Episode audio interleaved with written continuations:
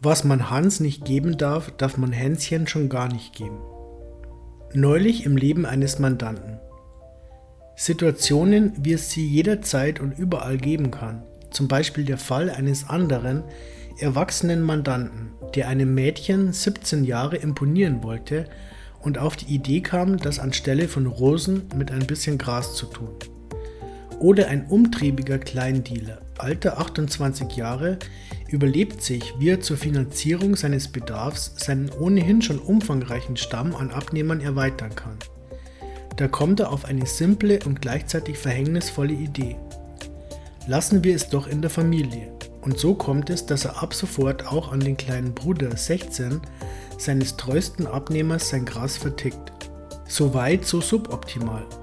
Die Abgabe von Betäubungsmitteln stellt bei uns bekanntlich derzeit noch eine Straftat dar. Paragraph 29 BTMG. Wir vermuten, dass sich das bei Zeiten ändern wird, aber aktuell ist es noch so. Das Problem unserer Mandanten oben ist aber ein viel folgenschwereres.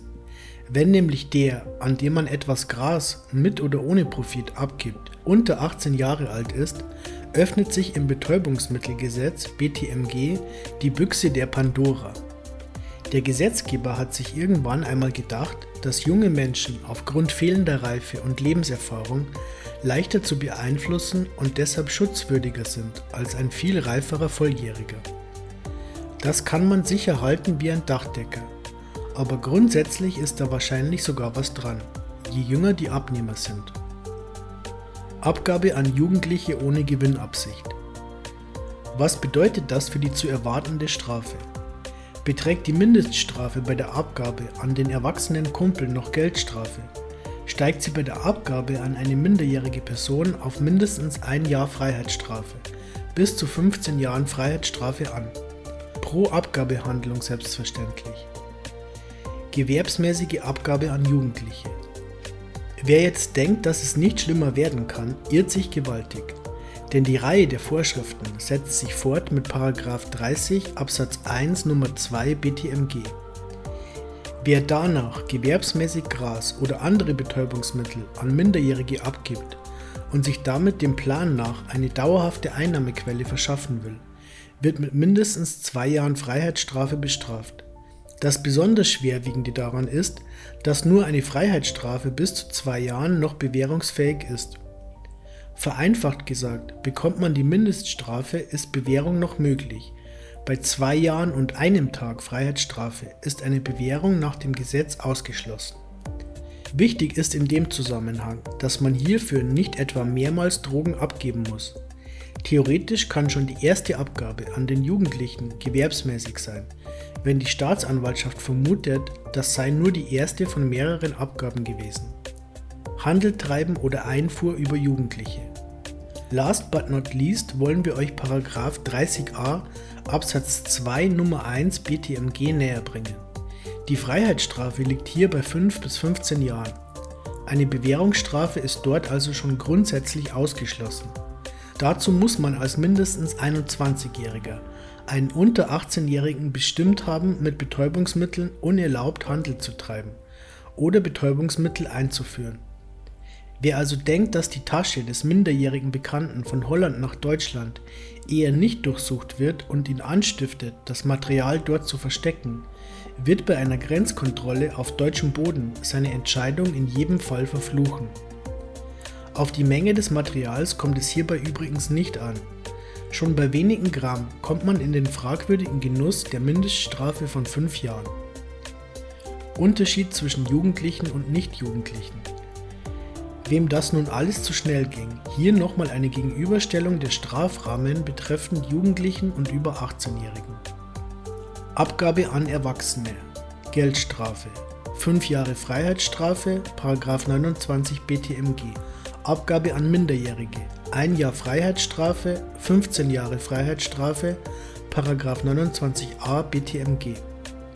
Gewerbsmäßige Abgabe an Erwachsene, ein Jahr Freiheitsstrafe, 15 Jahre Freiheitsstrafe, 29 Absatz 3 BTMG. Gewerbsmäßige Abgabe an Minderjährige, 2 Jahre Freiheitsstrafe, 15 Jahre Freiheitsstrafe, 30 Absatz 1 BTMG. Anstiften zum Handel treiben zur Einfuhr bei Erwachsenen Geldstrafe, 5 Jahre Freiheitsstrafe, 29 BTMG und 26 StGB. Anstiften zum Handel treiben zur Einfuhr an Minderjährige, 5 Jahre Freiheitsstrafe, 15 Jahre Freiheitsstrafe. 30a Absatz 2 BTMG. Wie geht man der erhöhten Bestrafung aus dem Weg? Die erste Möglichkeit ist weniger eine Frage des BTMG, sondern vielmehr eine des allgemeinen Strafrechts, nämlich der Vorsatz. Wie bei allen Straftaten, sofern sie nicht auch durch fahrlässige Begehung strafbar sind, muss der Täter vorsätzlich handeln. Er muss also einerseits wissen, was er tut, andererseits es auch wollen.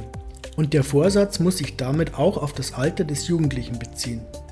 Man müsste im ersten Fall also wissen, dass der kleine Bruder noch keine 18 Jahre ist. Geht man davon aus, dass er schon 18 ist, würden die genannten Vorschriften nicht greifen. Oft sind das Äußere und das Verhalten des Abnehmers entscheidend. Wenn das Mädchen Fall oben also aussieht wie eine 25-jährige Diva und auch sonst keine Zweifel an dem Erwachsensein bestanden, kann der Mandant nicht wegen bewusster Abgabe an eine Minderjährige belangt werden. Aber Vorsicht, auch bedingter Vorsatz reicht aus.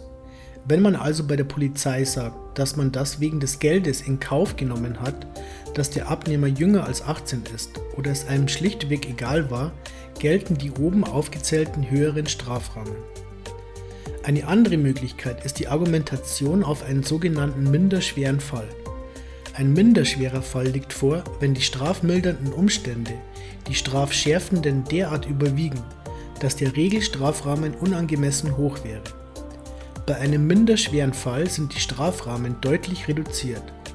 Einfache Abgabe 29a Absatz 1 Nummer 1 BTMG 3 Monate bis 5 Jahre.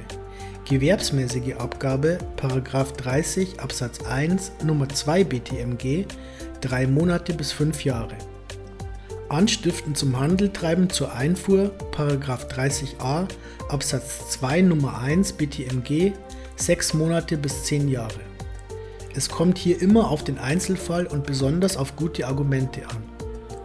Die dritte Möglichkeit kommt aus einer recht aktuellen Entscheidung des Oberlandesgerichts München aus dem Jahre 2014. Der Senat stellte dort klar, dass Abgeben an Jugendliche dann nicht vorliegt, wenn der Jugendliche für einen anderen, Dritten nur als Bote gehandelt hat.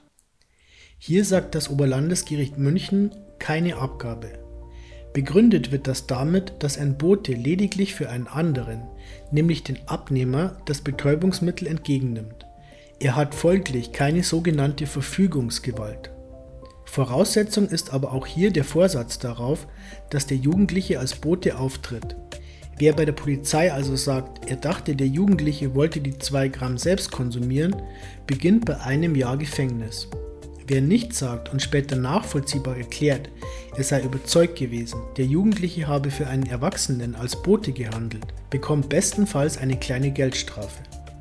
Fazit durch diese strafschärfenden Normen hat der Gesetzgeber sehr harte Sanktionen getroffen, wenn es ein Zusammenspiel zwischen Betäubungsmitteln und Jugendlichen gibt.